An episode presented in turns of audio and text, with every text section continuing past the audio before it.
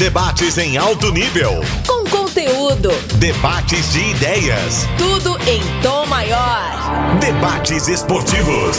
O podcast para quem é apaixonado pelo futebol goiano. Wendel Basqueto. Edição número 75 do podcast Debates Esportivos aqui na Sagres. E hoje vamos tratar de um tema no Goiás. O time que definiu que técnico estrangeiro também entrará na busca para 2022. O Edminho Pinheiro, vice do Conselho Deliberativo, já havia sinalizado com essa possibilidade. Aliás, daqui a pouco vamos ouvi-lo aqui no podcast. E na entrevista coletiva concedida pelo Arley, vice-presidente de futebol, na última quinta-feira, ele pegou e destacou também que o Goiás está atrás de um técnico estrangeiro. São dois mercados de preferência: os outros países aqui da América do Sul e também Portugal. E para falar sobre o tema comigo aqui, o José Carlos Lopes e o Charlie Pereira. Tudo certo, Charlie?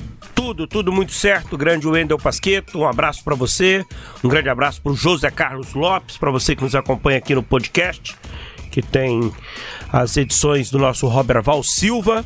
Olha, o torcedor, quando pensa numa contratação, ele logo quer um grande jogador. Né? É esse tipo de contratação que mexe com o torcedor. E quando vai anunciar a contratação de um técnico, ele também espera um grande treinador, um grande nome. O Dorival Júnior era a bola da vez. Acho que a maioria torcida, da torcida do Goiás gostou do nome, né? E agora o Goiás parte para um técnico sul-americano ou um técnico português de uma outra nacionalidade. E é comum esperar um grande técnico, seja argentino, uruguaio, chileno, português, mas eu acredito muito mais num Goiás, e daqui a pouco a gente vai falar sobre isso, trazendo um técnico intermediário desses centros do que um técnico da primeira linha. Né? um técnico intermediário, Voivoda, que chegou aqui no Brasil e fez um trabalho excepcional no Fortaleza, levando o time cearense pela primeira vez para uma Copa Libertadores da América. É, vai ser um processo demorado, na minha opinião. Acho que vai demorar um pouquinho para definir o nome desse técnico estrangeiro. José Carlos Lopes, tudo certo? Oi, Pasqueto, um grande abraço para você, para o Charlie Pereira, para todos aqui do nosso podcast 75. É bom estar aqui mais uma vez. Esse modismo é inevitável no futebol, né? Quando você tem essa, essa descoberta, né? E acaba que isso é, vai se estendendo, vai ganhando corpo no meio esportivo, né, em todas as agremiações, inclusive essas de menor porte, de clubes de um porte médio do futebol brasileiro. No caso, a gente já viu aí é, o Fortaleza, o próprio Bahia, que trabalhou com técnico internacional, o Atlético Paranaense, e agora o Goiás também entra nessa vibe aí de buscar também um treinador é, do estrangeiro. Isso muda é, rapidamente, também muda, né? Daqui a pouco o treinador brasileiro volta a ser valorizado, como o Goiás mudou. É, o presidente é, Paulo Rogério Pinheiro tinha a ideia lá em dezembro, né, quando nós fizemos uma entrevista especial com ele, de que tinha, tinha que ser um treinador nacional. Pronto. Era, aí, e foi mesmo. Tentou o Dorival Júnior, não deu. Agora já passou com prioridade aí para um técnico estrangeiro. Vamos nesse assunto, vamos debater. Eu acho que é, você tem treinadores competentes é, de outros países, mas temos também muitos é, treinadores competentes aqui no futebol brasileiro e que dão conta, sim, de é, levar um bom trabalho, realizarem um bom trabalho, é, seja no Goiás ou em outra equipe. Tiro de meta. É hora de colocar a bola em jogo. Na última quinta-feira, o Arley, vice de futebol do Goiás, ele concedeu uma coletiva foi a primeira de 2022 e claro que a pauta técnico foi a principal. Inicialmente, ele respondeu sobre por que não deu certo é, com o Dorival Júnior, que era o único nome com o qual o Goiás negociou nos últimos meses. O Goiás não chegou a um acordo com o técnico Dorival Júnior. E vocês, eu queria saber se vocês têm outros nomes em pauta, se nesse momento a prioridade é sim trazer um novo treinador e qual o perfil desse treinador que o Goiás está buscando no mercado? Na verdade, a, as negociações com o Dorival se encerraram. É, recebi a, a colocação do presidente Paulo Rogério, e a partir de então a gente começa a, a pensar em outros nomes, em outras possibilidades. Nós temos um comandante, é, o Glauber Ramos, que subiu, né, conquistou acesso conosco para a Série A, então não é nada assim que deixa a gente de, de cabelo em pé, né? Nós precisamos olhar bem o mercado, olhar bem o perfil daqueles é, treinadores que nós entendemos que possa é, agregar e, e, fazer um grande trabalho aqui, e nós vamos ao, ao mercado com muita calma. O Arley foi claro, o presidente Paulo Rogério Pinheiro foi o negociador com o Dorival Júnior e não aconteceu.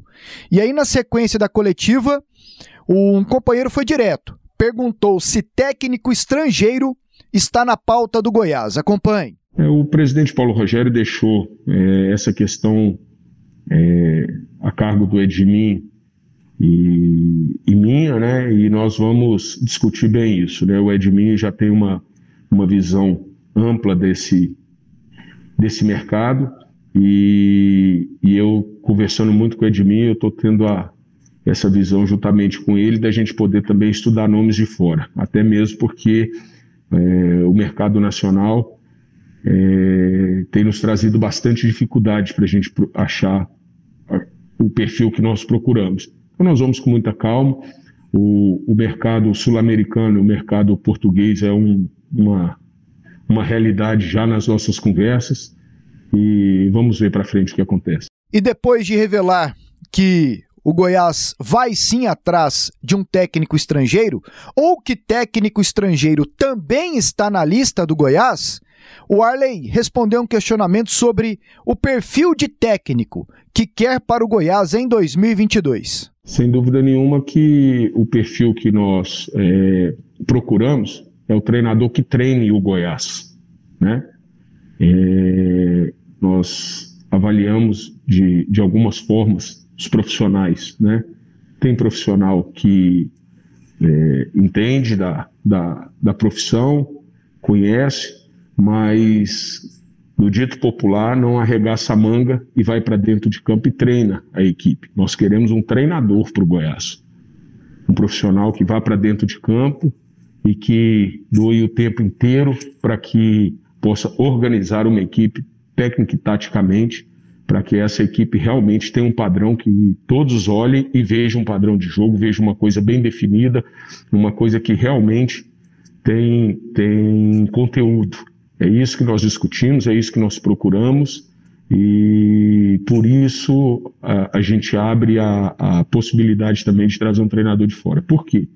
Porque algumas boas opções do Brasil custam muito dinheiro e já estão empregadas. Então, nós podemos abrir também esse leque. O curioso nessas respostas do Arley é que ele deixou bem claro que por enquanto não estão preocupados com a chegada de um novo técnico e ao mesmo tempo ele valoriza o Glauber Ramos e toda a comissão técnica da casa, pois foi esse pessoal que subiu com o Goiás da Série B para a Série A. Mas Lopes, o Arley, eu até gostei. Inclusive, na hora do esporte, da quinta-feira, a gente pedia que ele fosse claro, né?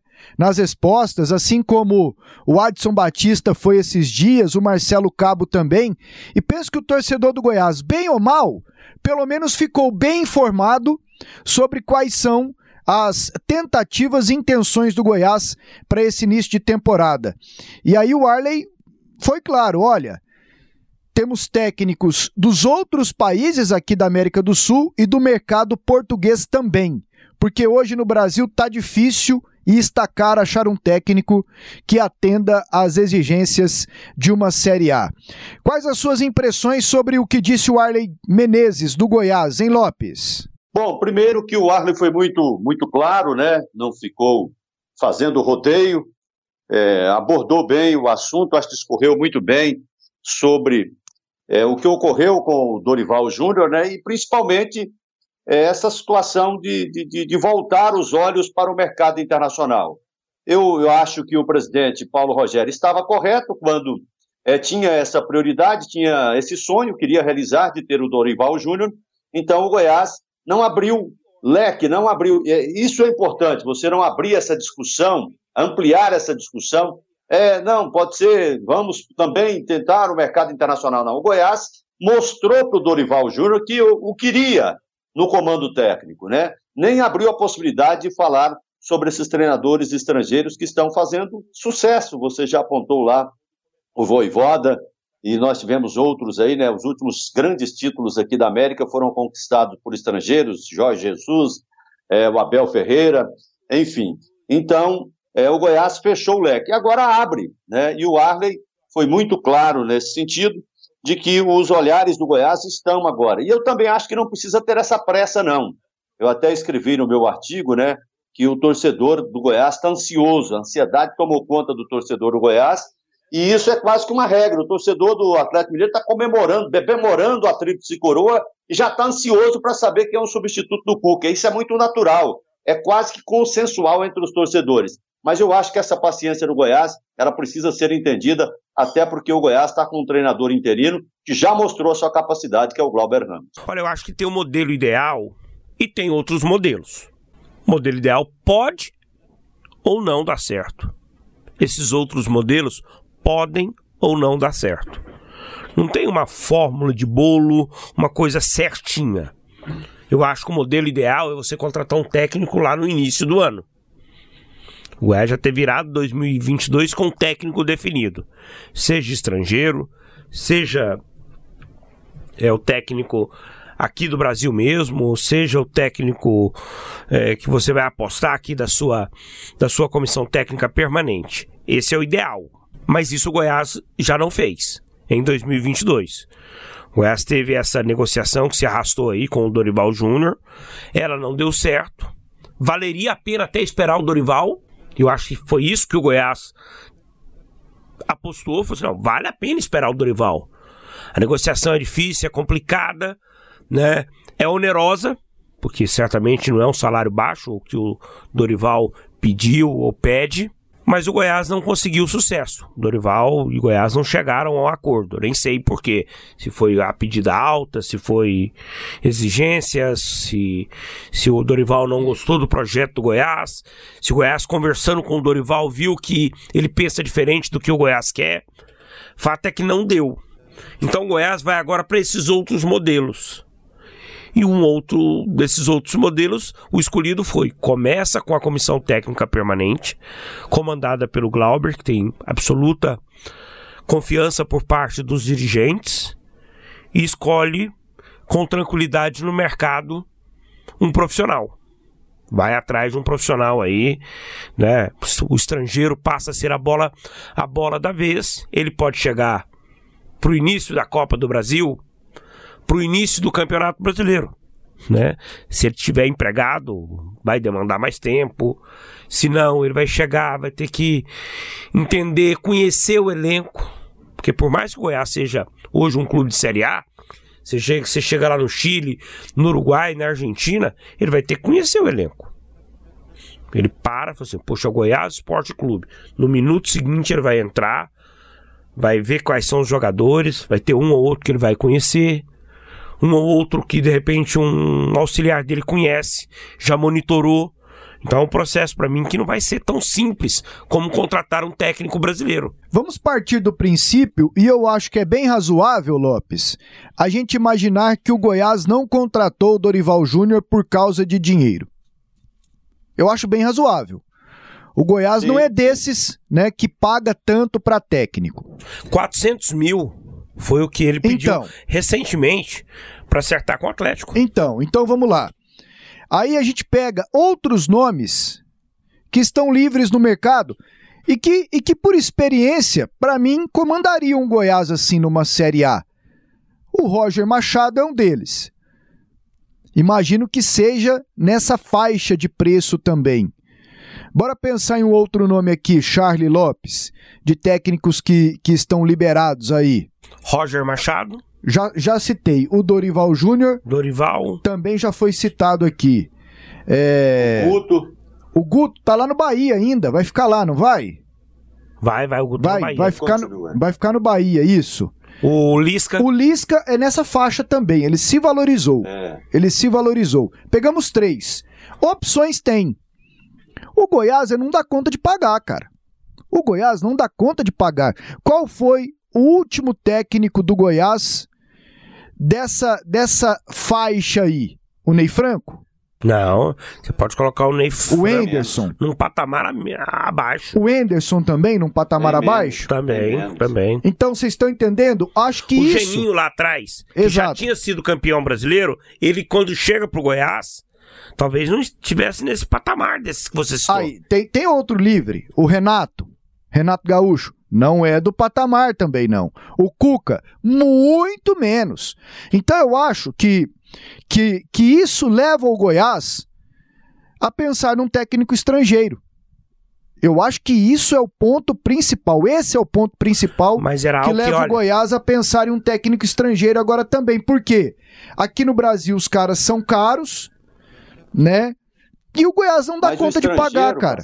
Mas o estrangeiro ele tem problema da moeda. De onde ele vier, sempre vai criar uma vinculação ou com o dólar ou com o euro. Pois é, Lopes, mas aí é você pega times do tamanho do Goiás, eu digo assim, que tem técnico estrangeiro. O Sport tem, o Coritiba tem, o Fortaleza agora tá acima, mas o Fortaleza foi lá e buscou. Depois de tatear com muitos técnicos nacionais aqui que não deram certo, exceto o Rogério Ceni. que é entendeu? outro, que, que é Então, outro que não- tá no que é mercado. outro Mas que tá no mercado problema, também. né, Charlie? Não- É, mas aí não vai ser problema o salário, né? Porque se você for fazer qualquer vinculação é, com moeda estrangeira, o treinador brasileiro fica dentro de um, de um patamar razoável. É um absurdo você pensar em 400, 300, 500 mil reais para um treinador, é um absurdo. Mas se você é, for é, comparar com é, qualquer conversão de, de- de moeda estrangeira, ou dólar ou o euro, vai dar na mesma, vai dar muito próximo, né? Por, se vamos acertar um treinador baratinho, é, 500, é, 50 mil euros, por exemplo, 50 mil euros, e pensa isso aí em, em real, quanto vai dar? Então é preciso ter esses cuidados. É, mas, mas é, tem casos e casos, né, Lopes? Assim, nessa história da SAF do Cruzeiro, eu, eu vi uma informação do jornalista André Rizek, do Sport TV, que é muito sério, e aí eu penso que ela pode no- nos trazer algumas reflexões. O Cruzeiro, a SAF do Cruzeiro, demitiu esses dias um integrante lá da comissão técnica que fazia funções específicas e ganhava cerca de 100 mil reais e eles utilizaram uma comparação com o mesmo profissional que trabalhava lá no Valladolid da Espanha, ou que trabalha e que fazia tudo isso por 5 mil euros. Eu acho que o mercado brasileiro é inflacionado também. Tem isso. E aí, a busca por técnico de fora pode fazer também mudar a mentalidade de técnicos, de dirigentes, quanto ao que é pago aqui dentro hoje do, do futebol brasileiro. O, a multa do Paulo Souza para vir aqui para o Flamengo, eu achei aquilo uma pechincha para uma seleção nacional. As, as portas de uma Copa Sim, do Mundo, sim. 200, 300 mil euros. Uma pechincha para o futebol europeu. Né? Então eu acho que isso aí daqui a pouco é um outro debate, porque parece que aqui Não, ó, a parada ganhou uma, uma técnico. dimensão muito, mas muito grande. Tem técnico caro no Brasil e tem técnico barato no Brasil. Tem na Argentina, tem no Chile, em Portugal tem técnico caro, tem técnico barato, né? Eu acho e da mesma forma como jogador.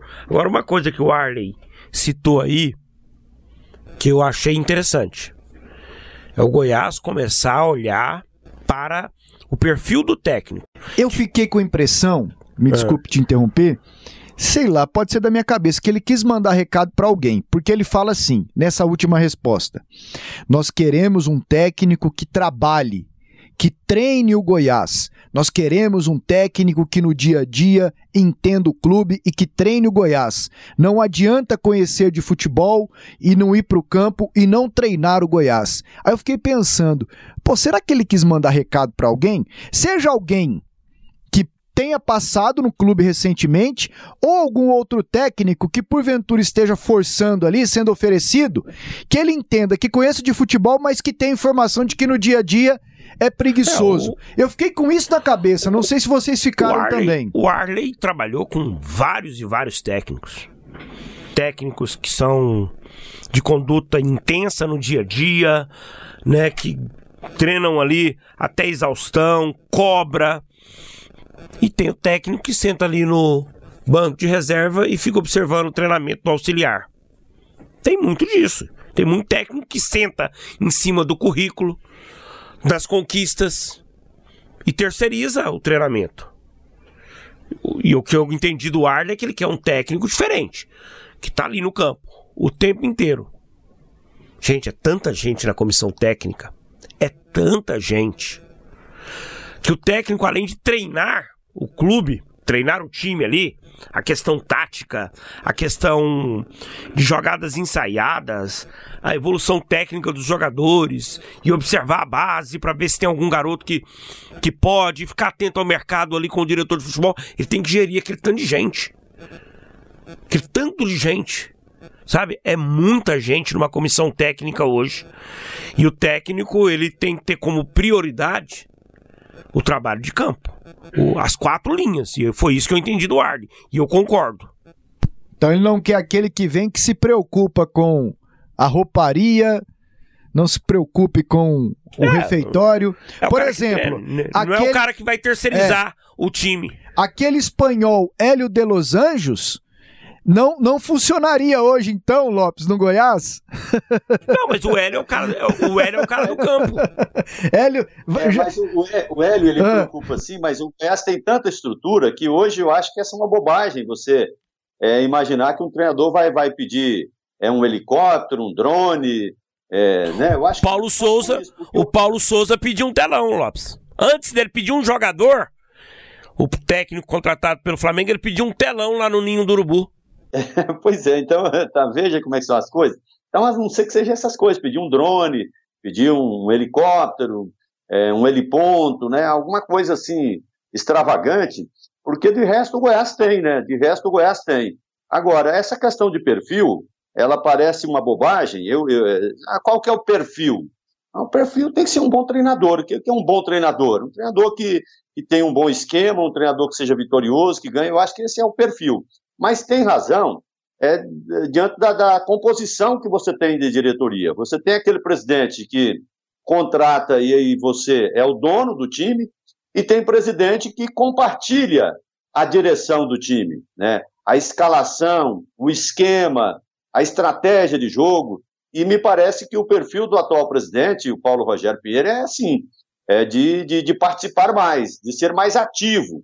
E aí você precisa de ter realmente analisar o perfil, o perfil do treinador, porque senão você vai gastar muito dinheiro e daqui a pouco vai ficar a pé porque o treinador não vai aceitar as interferências. Então tem que ser um treinador que aceita esse compartilhamento. E eu acho que nesse sentido é preciso estudar bem. E nessa discussão de técnico estrangeiro aqui no futebol brasileiro, o Celso Rotti, que inclusive foi técnico do Goiás, foi preparador físico do Atlético lá na frente, lá no início da carreira, aliás. Faz tempo que não trabalha, né? Faz tempo também. E o trabalho dele aqui no Goiás até foi bom, hein? No brasileiro, o time dele era bom, aquele time foi do dois, Paulo Baier. 2004? Não, 2004. É, time do Paulo Baier, do Alex, do Leandro. Era o primeiro ano do Jadilson. Era um time bom, hein? Esse time do Goiás era bom. Lembro de bons jogos. Um 4 a 0 no Fluminense aqui no Serra Dourada jogava bem, era um time leve. E aí o Celso Rotti, ele concedeu uma entrevista é, para o pessoal do Central do Mercado, que é um quadro do GE na internet, do Globo Esporte na internet, e ele falou sobre essa questão de técnicos estrangeiros. E aí, me desculpe, vamos rodar aqui porque é o Celso Rotti, porque eu vou te contar, os trapalhões estenderam também. Parece, ele, ele parecia bem rancoroso, rancoroso com o técnico com estrangeiro. O do, magoado. Dessa entrada de estrangeiros no Brasil, né? É, o chefe da reserva de mercado. Bora ouvir aí o Celso Rotti. Eu te diria o seguinte, eu acho que o treinador tem que ter as suas convicções, a sua metodologia, a sua forma de trabalho, consequentemente, né? E se manter sempre muito informado, acompanhar o que está acontecendo no, no mundo. E no mundo não é a Europa, né?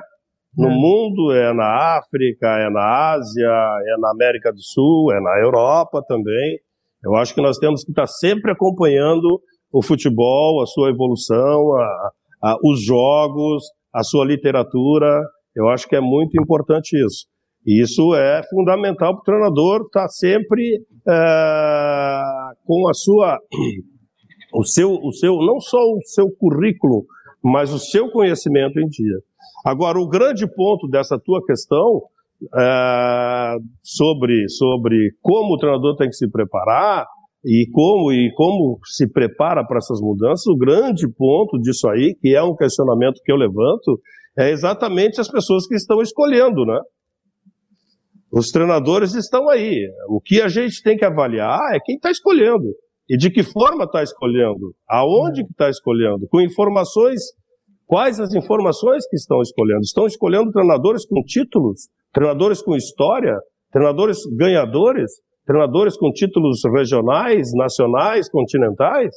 Ou estão trazendo simplesmente porque é uma moda e aí tira um pouquinho a responsabilidade de cima daquele que preside, porque nós todos temos aqui no Brasil, com algumas exceções, com três, quatro clubes agora, talvez mais, talvez eu esteja errando, né? É, clubes de empresas, mas a maioria dos clubes ainda é presidencialista. Né? Então, isso que eu acho que tem que, tem que, tem que haver é, é exatamente essa uniformidade. Porque é muito fácil pegar, escolher um nome qualquer lá fora e trazer trazer para trabalhar no futebol do Brasil. É isso que eu falei na minha primeira resposta, ou segunda resposta. O que nós queremos, todos nós, nós que estamos aqui conversando agora, nós queremos é qualidade para o futebol brasileiro. E eu pergunto para vocês, com exceção do Jorge Jesus e o Abel agora, que ganhou aí, e estava questionado antes da decisão da Libertadores, o, Anel, o Abel estava questionado para sair do Palmeiras ganhou o jogo porque fez um, um, esquema retroativo e todos vocês falam do esquema propositivo. Ele foi lá, fez retroativo e ganhou a Copa Libertadores, mas estava questionado. Então o Jorge Jesus é que veio aqui, fez um trabalho maravilhoso, mas antes dele vir para o Brasil e mesmo agora está sendo sempre foi questionadíssimo em Portugal. Tá? Sempre foi questionadíssimo. Ele teve a felicidade, e a gente tem esses momentos na carreira, né, de chegar na hora certa com um time bom, de qualidade técnica, não tirando o mérito do treinador, muito menos tirando o mérito do Jorge Jesus. Então essas coisas são assim, acho que nós temos que ter muito cuidado. Quem faz as escolhas é que tem que ter cuidado, porque nós estamos agora justamente nessa situação. O dirigente agora acha que o treinador brasileiro né, não tem mais qualidade para trabalhar nos, nos, seus times. Poxa vida, aí vai buscar quem ganhou o quê? É. O Jorge Jesus ganhou a Copa da Europa quantas vezes? Paulo Souza ganhou a Copa da Europa quantas vezes? O que passou aqui recentemente, o argentino, não me lembro mais o nome dele, está trabalhando na Europa agora com méritos. É? Então eu acho que nós temos que procurar gente, se é para trazer gente, gente que qualifique o nosso futebol. Nós melhoramos no quê? O Flamengo melhorou o quê com o Jorge Jesus? A não ser a qualidade técnica de um time de jogadores de muita qualidade técnica. Né? Então eu estou falando isso de uma maneira geral e não é nada contra ninguém, pelo amor de Deus. Eu já disse anteriormente que nós temos que ter aqui no Brasil ou em qualquer lugar do mundo gente que qualifique. Agora, as pessoas que escolhem os treinadores também têm que ser qualificadas. Tá? Isso, é, isso é um ponto, ponto muito importante nessa, nesse teu questionamento. Então, eu tenho que fazer a minha parte, me preparar e estar acompanhando a evolução do futebol estar acompanhando as ferramentas modernas e tecnológicas que, que nós temos hoje. Evoluir. Agora, as pessoas que escolhem também têm que evoluir. Charlie, não admitir que o JJ fez um grande é, trabalho aqui, é. pelo amor de Deus, né? É, ele... é brincar com a inteligência do Antônio, do André Filho, que vão estudar juntos agora em 2022. Essa é a grande notícia do mercado é, da bola. Que legal. Ah, o Celso Roto não pode fazer isso, cara. Não, mas assim, o, o, o, ele diz aí sobre. Ele mostra, ou pelo menos direciona, que o tá trabalho magoado. do Jorge Jesus foi bom porque tinha um time bom. Tá magoado. É claro que é muito mais fácil você ser vencedor com o elenco que o Flamengo tem. Mas ninguém mas ganha com time quantos, ruim, não. Quantos e quantos técnicos brasileiros já tiveram elencos assim? O Renato Gaúcho agora. O Renato é o um exemplo recente.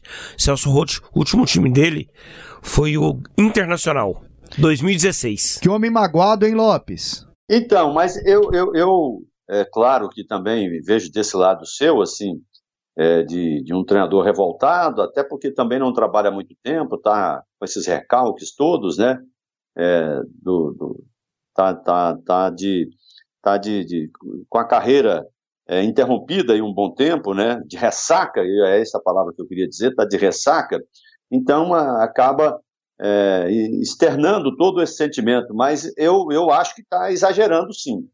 É, ah, então você está do lado de Celso Rotti. Calma, calma, acabei de condenar posicionamento do Celso Rotti de reserva de mercado. Isso não existe. O mercado ele é aberto, é, o mercado é globalizado.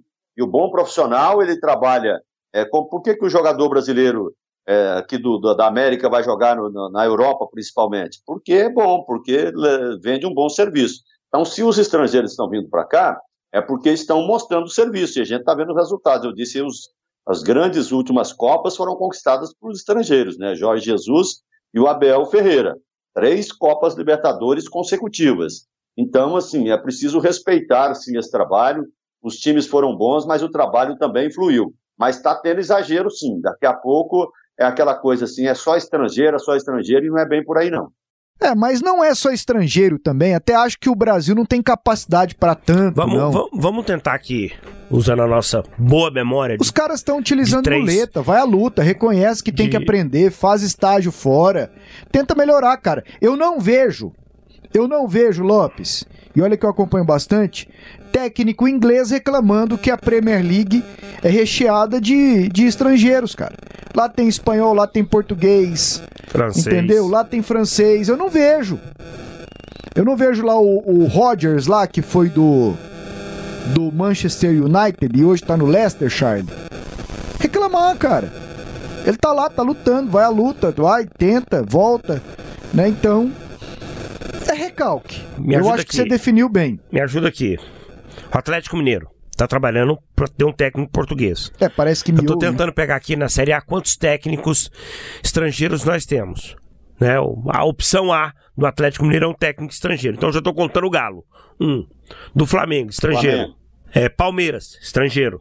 Fortaleza, estrangeiro. Os quatro primeiros colocados do Campeonato Brasileiro com técnicos estrangeiros. Curitiba, estrangeiro. É, de, deixa eu aqui pela tabela aqui que aí eu não fujo. Corinthians. Não. Bragantino. Não. Fluminense. Não. América Mineiro. Não. Atlético. Goianiense não. Santos. Não. Ceará. Não. Internacional. Sim. O Medina. São Paulo. Não. Atlético Paranaense. Não. É o Valentim. Valentim. O Ricardo Gomes foi para lá, né, para é, ser diretor técnico. Cuiabá. Não. Juventude. Não. Cuiabá tá sem técnico. Sim, é. Cuiabá tá sem técnico, então. Juventude. Não. Não. Aí vamos os times que subiram. O Curitiba, um. Sim, Morínigo. O Goiás quer. Tá tentando. O Botafogo, não. Anderson. O Havaí. Claudinei renovou. E o outro que subiu foi o. Já foi, pô. Já foi, né? Foram os então, assim, aí. nós temos seis técnicos estrangeiros na Série A, podendo ter o sétimo, que seria o Goiás. Ou o oitavo até que seria o Cuiabá. E o Cuiabá que ainda não tem Quase técnico. 50%, né? Dos times da Série A. Eu acho que não pode haver distinção. Você tem que estar aberto a tudo, em Lopes, e se cercar de informações com gente séria. O método utilizado pelo Fortaleza na contratação do Voivoda é, foi muito bacana. Ele, quando foi oferecido, e eu ouvi o Marcelo Paz, presidente do Fortaleza, explicar um funcionário do Fortaleza, e é para isso que funciona o tal centro de inteligência, de análise de desempenho e mercado, chegou para eles depois de uma tentativa frustrada com o técnico brasileiro e falou: Olha, na Argentina tem um técnico assim que joga assado, ele conquistou tais resultados, dê uma olhada. Um funcionário do Fortaleza chegou para a diretoria. E aí começaram a olhar, pegar mais informações, entraram em contato com o Voivoda e disseram o seguinte: olha, essa aqui não é uma ligação para te fazer uma proposta. É uma ligação para tentar te conhecer melhor. É tipo uma entrevista. E aí partiu dele também que fosse assim: ok, eu aceito. Aí o Marcelo Paz disse: o Voivoda mandou mais material dele, jogos, números e tudo mais para o Fortaleza e o pessoal do Fortaleza mandou material de jogos, elenco, scout e tudo mais para o Voivoda. Alguns dias eles se estudaram, se reuniram mais algumas vezes e aí definiram que daria liga, que daria certo. Claro, sob o risco que qualquer contratação impõe de na prática não dar certo, mas o Fortaleza partiu para isso, entrevista. Então por isso que eu acho que a distinção não pode ser feita. Brasileiro, estrangeiro, é claro que você tem aqueles que a adaptação, especialmente por causa da língua, será facilitada. Né? Alguém aqui da América do Sul, fora Brasil, alguém de Portugal. É claro que, que isso você pode priorizar. Mas você tem que pesquisar, né, Lopes? E hoje em dia tem tanta gente, tem tantos meios de você ter informações e não ser passado para trás, hein, Lopinho? Demais, né, Pasqueto? Demais. E também eu acho que é, é assim. Você veja que nesse caso do Fortaleza houve paciência, porque esse, que o problema do, do futebol é, é, a urgência, né? Igual eu estava falando agora há pouco do torcedor. É, ele, ele quer um elenco montado rapidinho, ele quer um treinador bom rapidinho, ele quer os resultados tudo rapidinho. Então, assim, é, nesse caso do Fortaleza, houve paciência, né? Porque o que mais ocorre é desses estudos superficiais que nós mesmos de imprensa fazemos, que é você verificar os sites, você vai lá, ah, abre o site tal, o gol, aí você vai lá, treinador tal, ah, comandou o time em 48 partidas, obteve é, 20 vitórias, 14 empates e as derrotas, complementando aí as 48. Então, esse, esse é um trabalho que a gente mesmo faz. Agora, o profissional que encabeça, que está liderando um trabalho de estatística, de, é, é um analista de desempenho, ele precisa mais. Ele precisa realmente conhecer dessas 22 vitórias como elas aconteceram. Não basta você trazer o um número frio de que foram 22 vitórias em 48, aí com os empates você põe lá um percentual, foi bom o desempenho dele. Tá, desempenho estatístico, mas o da prática, o do futebol, ganhou aos 48, ganhou com gol contra, ganhou com um pênalti inexistente, né? Então, o trabalho do analista precisa ir mais fundo, e isso precisa ter paciência. E me parece que o Fortaleza foi muito feliz nesse sentido, porque, de acordo com as informações que você trouxe, eu já tinha também conhecimento delas, é, de que houve esse intercâmbio, houve essa troca é, de experiências e isso deu resultado. Mas o, o, profissional bom, seja ele de fora ou de casa, ele precisa ser muito bem estudado, até porque todo mundo bem pago, né, Pasqueto? Mas, Pasqueto, Lopes, eu até acho que é, esses departamentos de análise de desempenho tenham esse, essa situação é, além do, do número frio de saber como é que foram esses jogos, de assistir os jogos, não só para ver jogadores, mas também para ver o técnico que comanda esse time, que esquema, que didática, que rumos ele trabalha a sua equipe. E até pensando nisso, como o Goiás vai chegar a esse técnico estrangeiro? Eu tive a oportunidade de conversar com o vice-presidente do Conselho Deliberativo do Goiás, o Edminho Pinheiro, e eu perguntei para ele como é que vai ser esse caminho até chegar a esse nome. Inicialmente eu perguntei se ele já contactou com algum profissional, algum técnico, depois que o Goiás definiu por buscar um estrangeiro. Bom, evidentemente que você tem que sempre analisar um todo, mas que a nossa prioridade será o técnico estrangeiro Sim. Você já conversou com alguém, com algum desses técnicos que estariam aí numa possível lista? E se você já tem essa possível lista? Nós já conversamos de ontem para hoje. Com, fizemos as primeiras entrevistas com dois treinadores. Os dois é, estão empregados, né? Bom se diga isso. É mais difícil né? mas iremos conversar com muitos outros. Né? É, nós não temos pressa.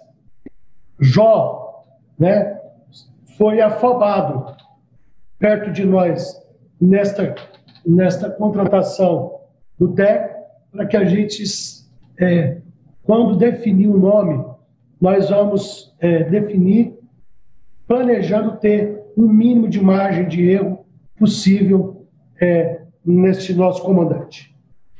Quem, quem foram os técnicos procurados? Quais são os dois?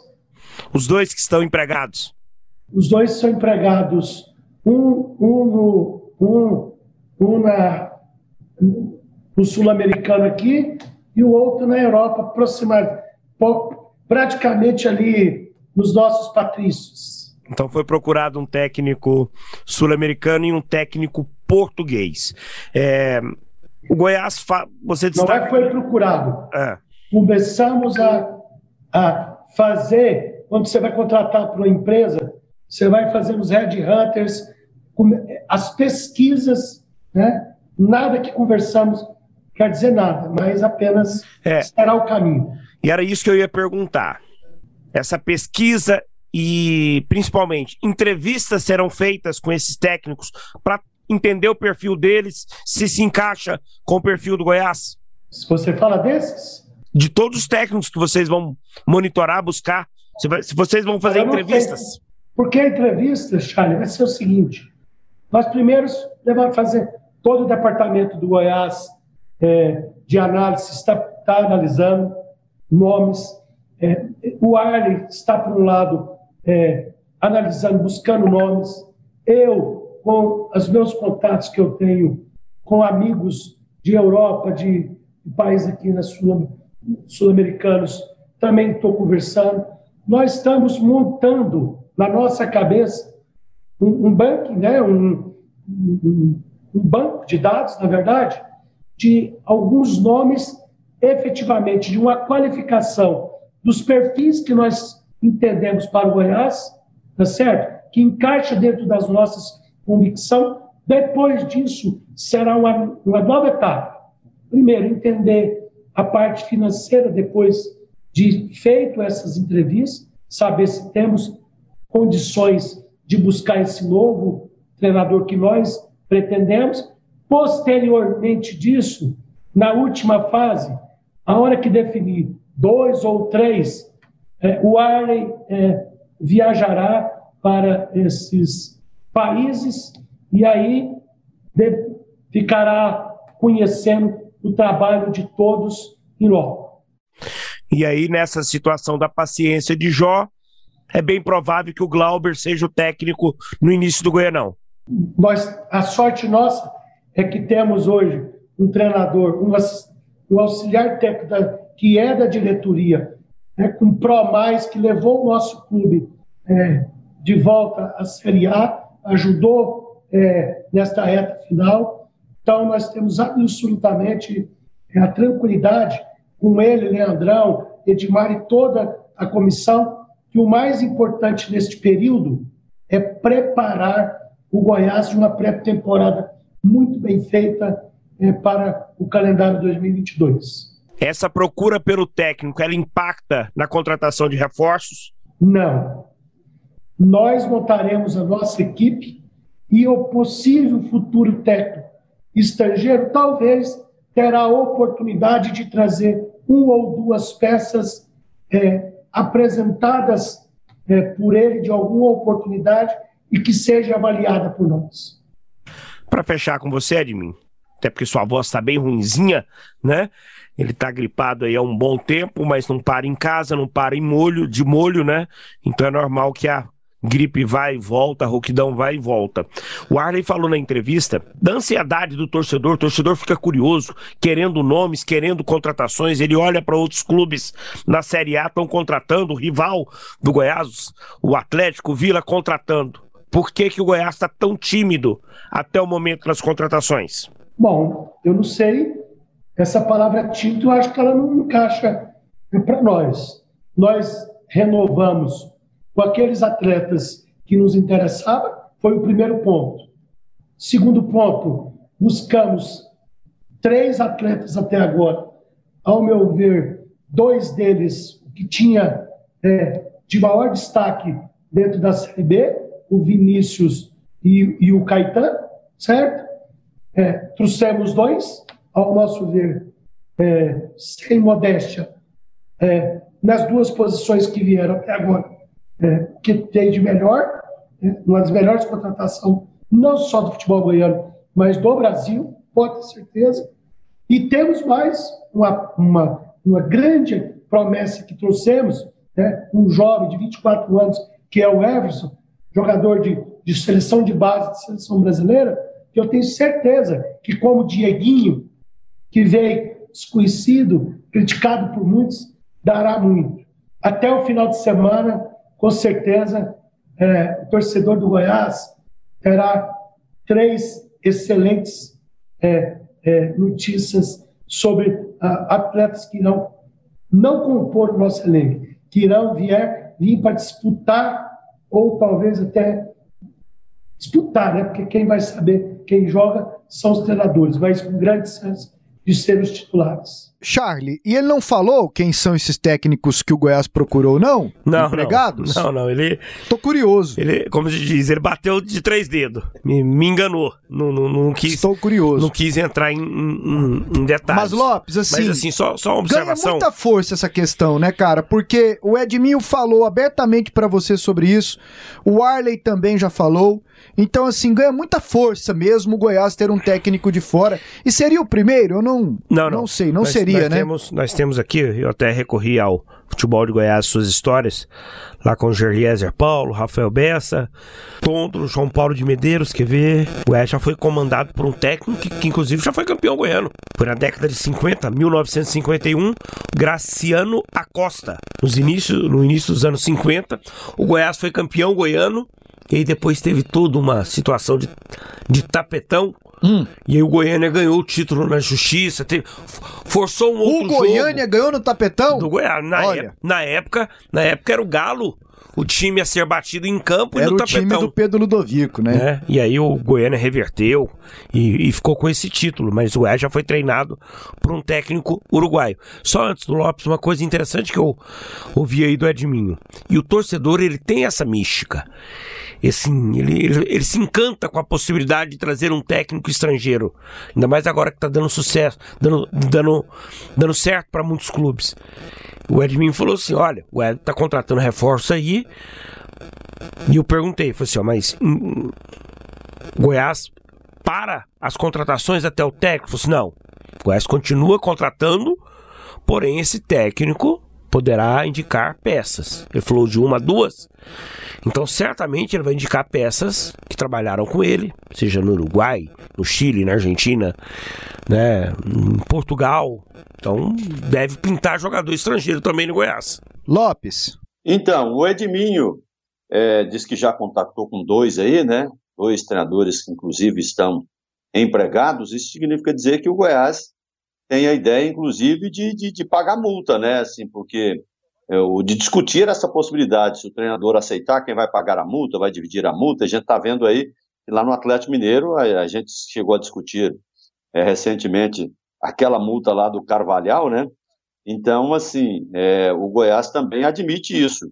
O certo é que é, o mercado está aberto, é um mercado que está em efervescência, mercado é, de treinadores. Aqui no Brasil você está vendo a grita, o treinador Roth já foi um a reclamar, certamente outros reclamarão, mas está completamente aberto o mercado aí para o futebol, para os treinadores do mercado internacional, principalmente e evidentemente para os da língua espanhola aqui na América do Sul e para os portugueses, né?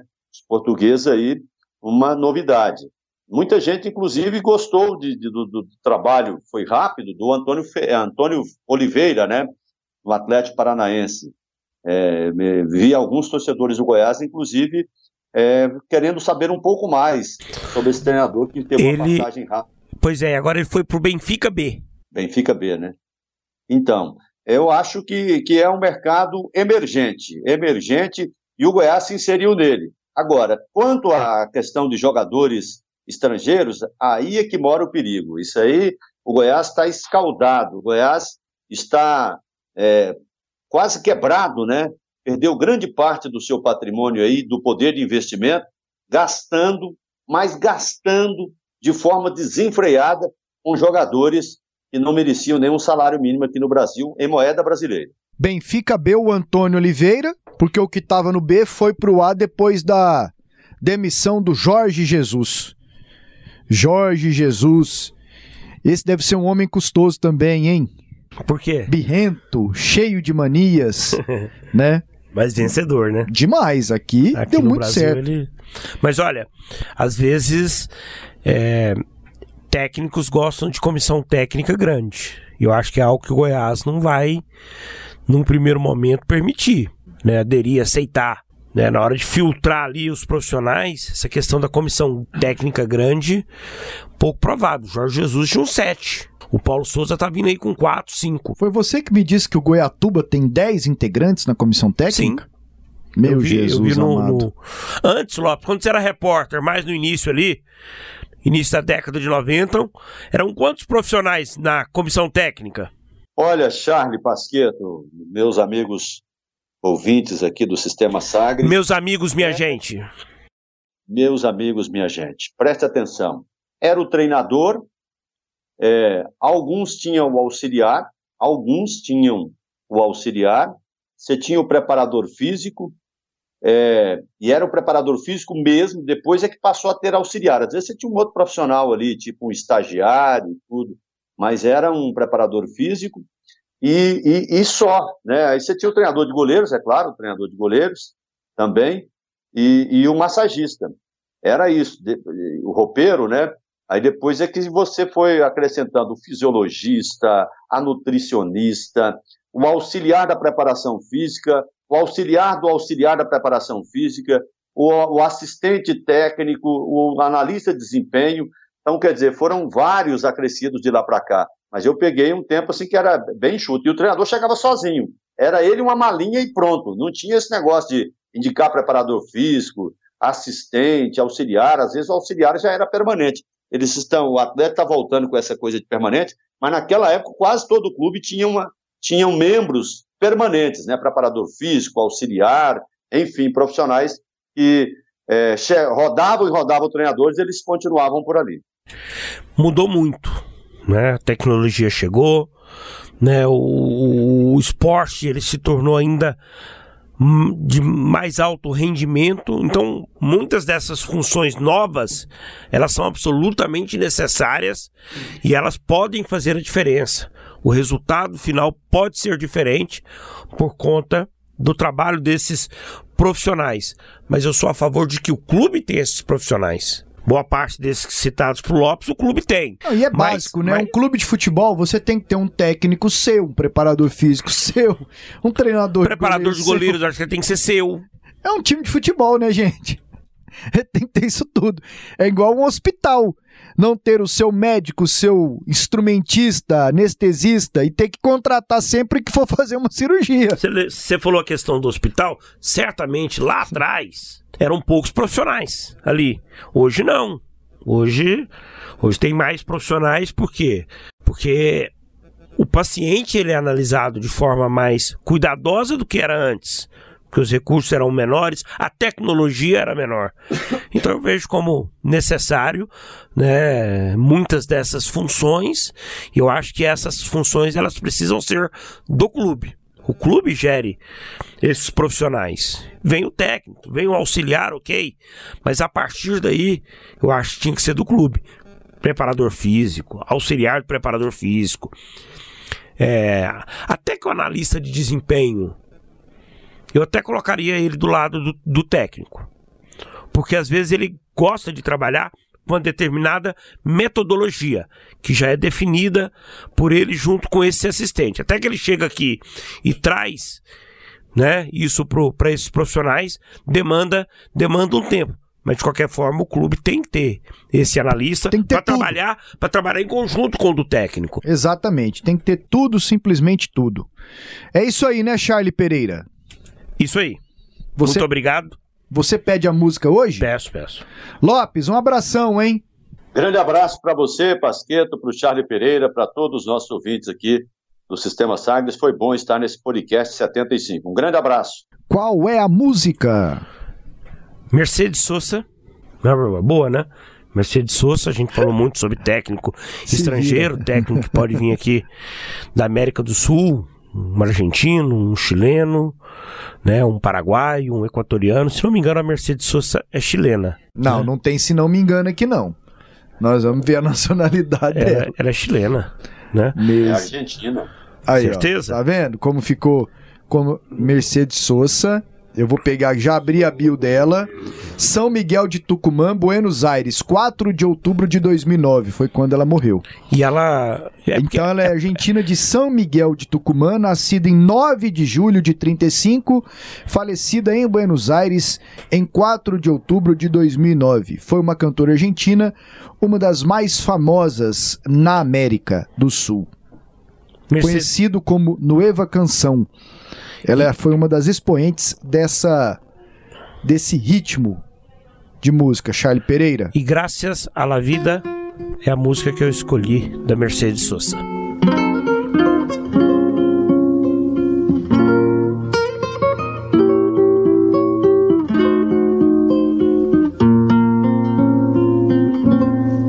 Gracias a la vida que me ha dado tanto me dio dos luceros que cuando los abro perfecto distingo lo negro del blanco y en el alto cielo su fondo estrellado y en las multitudes del hombre que yo amo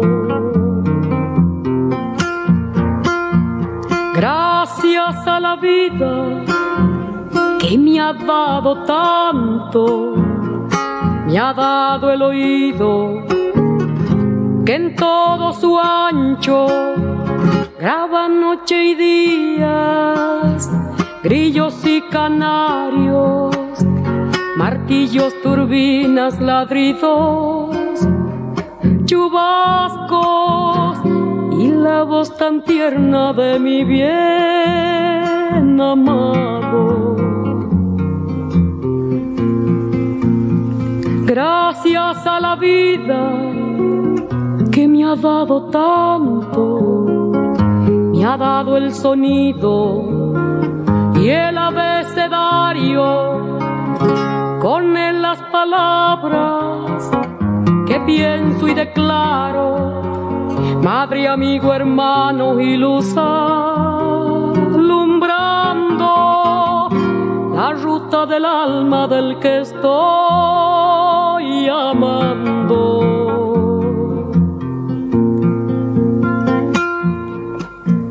Gracias a la vida que me ha dado tanto, me ha dado la marcha mis pies cansados, con ellos anduve ciudades y charcos, playas y desiertos, montañas y llanos, y la casa tuya, tu calle y tu patio.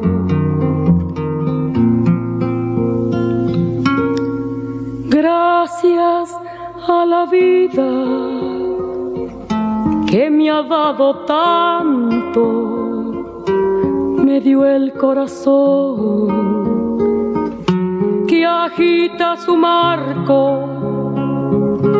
Cuando miro el fruto del cerebro humano, cuando miro el bueno tan lejos cuando miro el fondo de tus ojos claros. Gracias a la vida que me ha dado tanto, me ha dado la risa y me ha dado el llanto. Así yo distingo dicha de quebranto los dos materiales que forman mi canto. Y el canto de ustedes que es el mismo canto. Y el canto de todos que es mi propio canto. Gracias a la vida